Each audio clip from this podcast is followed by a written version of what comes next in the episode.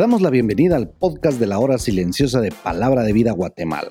Es una gran bendición para nosotros poder compartir la palabra de Dios contigo. Te animamos a que puedas escudriñar el pasaje del día de hoy y descubras los desafíos que Dios tiene para ti.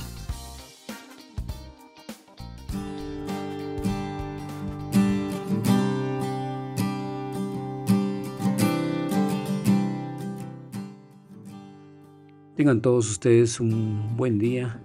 Les saluda como siempre Carlos Boj y hoy estamos en el comentario de la hora silenciosa en Mateo capítulo 12, versículos del 30 al 42.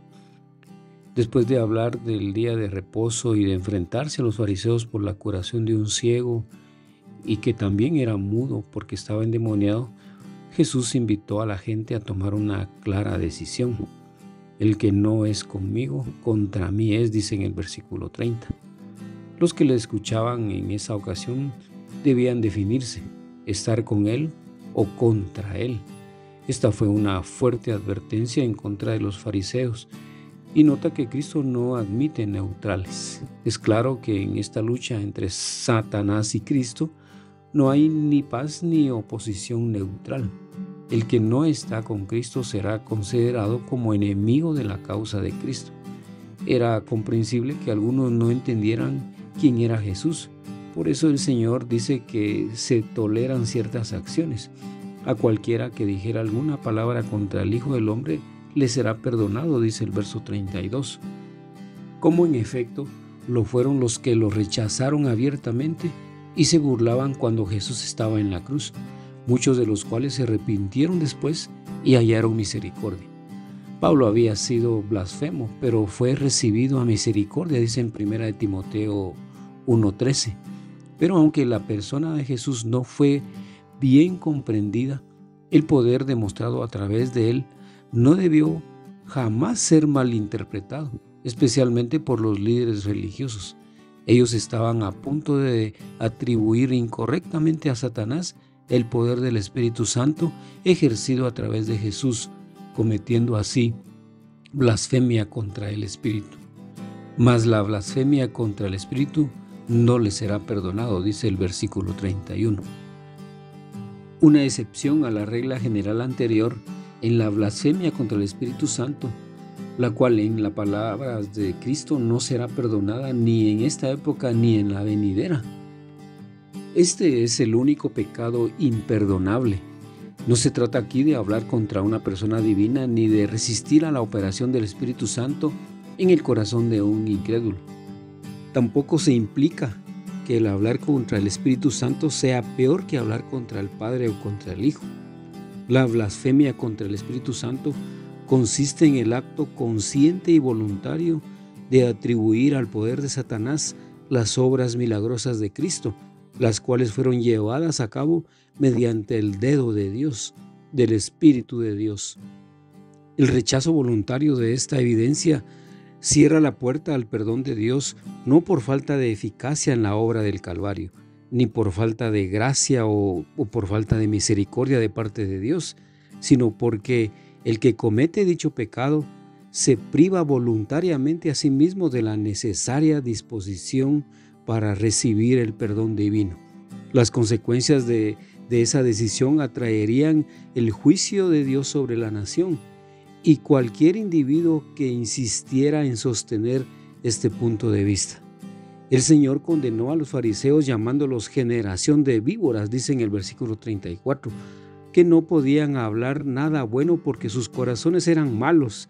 Y agrega en el versículo 34, porque de la abundancia del corazón habla la boca. Es claro que nuestras palabras revelan lo que hay en nuestro corazón.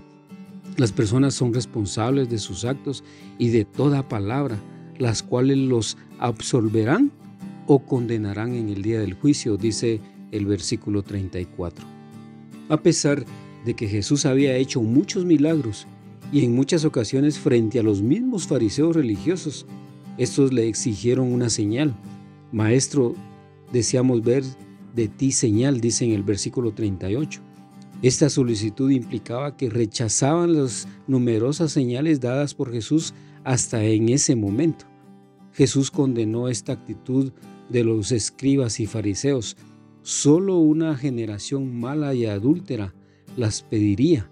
Les responde en el versículo 39. Adúltera implica que Israel era espiritualmente infiel a Dios por su legalismo religioso y su rechazo del Mesías. Pero ya no se iban a dar más señales a esa generación, excepto la señal del profeta Jonás, dice el verso 39. Jonás estuvo en el vientre del gran pez tres días y tres noches. Así estará el Hijo del Hombre en el corazón de la tierra tres días y tres noches, dice el verso 40. La misma vida del profeta Jonás fue una profecía de la muerte y resurrección de Jesús, fue una imagen de la obra del Mesías. Por supuesto, al mencionar esta señal, Jesús aceptaba que ellos ya habían decidido rechazarlo, lo cual significaba su muerte y sepultura. Pero no perdamos el enfoque. Los escribas y fariseos estaban pidiendo una señal. Con esto Jesús les estaba diciendo, yo soy la señal de Dios. Los últimos versículos del pasaje del día de hoy mencionan que los hombres de Nínive se arrepintieron a la predicación de Jonás, quien era un mortal. Y también menciona a la reina del sur, la reina de Saba, dice allá en Primera de Reyes 10. Ella vino para oír la sabiduría de Salomón. La respuesta de los ninivitas y, y de la reina del sur fue de arrepentimiento. Pero Jesús, uno más grande en su naturaleza, en su persona y en su misión, más grande que Jonás y Salomón, estaba presente en esa generación y en lugar de aceptarlo, lo rechazaron. La expresión he aquí más que de los versículos 41 y 42 debería traducirse algo mayor que. En efecto, Jesús es infinitamente mayor que Jonás. Jesús obró milagros todos los días. Jesús era mucho más un hijo de David que Salomón, el rey más sabio y rico de Israel. Para los escribas y los fariseos, la verdad estaba cerca, pues cada día Jesús enseñaba en el templo. Tenían acceso directo a Jesús, sin embargo, los rechazaron. Jesús le dijo a la gente lo que necesitaban escuchar, no necesariamente lo que querían oír. Jesús tenía el compromiso de hablar la verdad con claridad, ¿Están conmigo o en contra de mí? les dijo. Y también reprendió a los líderes religiosos por su insistencia en exigir señales. Ellos esperaban que Jesús fallara al intentar hacer una señal del cielo, pero Jesús era Dios infalible, que nunca falla. Por eso, vívelo. Si no le entregamos todo el corazón a Dios, no le damos nada. O sea, 6.6 dice, porque misericordia quiero y no sacrificio, es decir, una espiritualidad interna, una convicción en el corazón arrepentido que se refleja en una manera de vivir externa. Si tú has creído en Jesús, ahora debes encaminar tus pasos a obedecer. Mi deseo es que sigas creciendo en conocer más al Señor cada día, estudiando y meditando en la palabra de Dios. Bendiciones.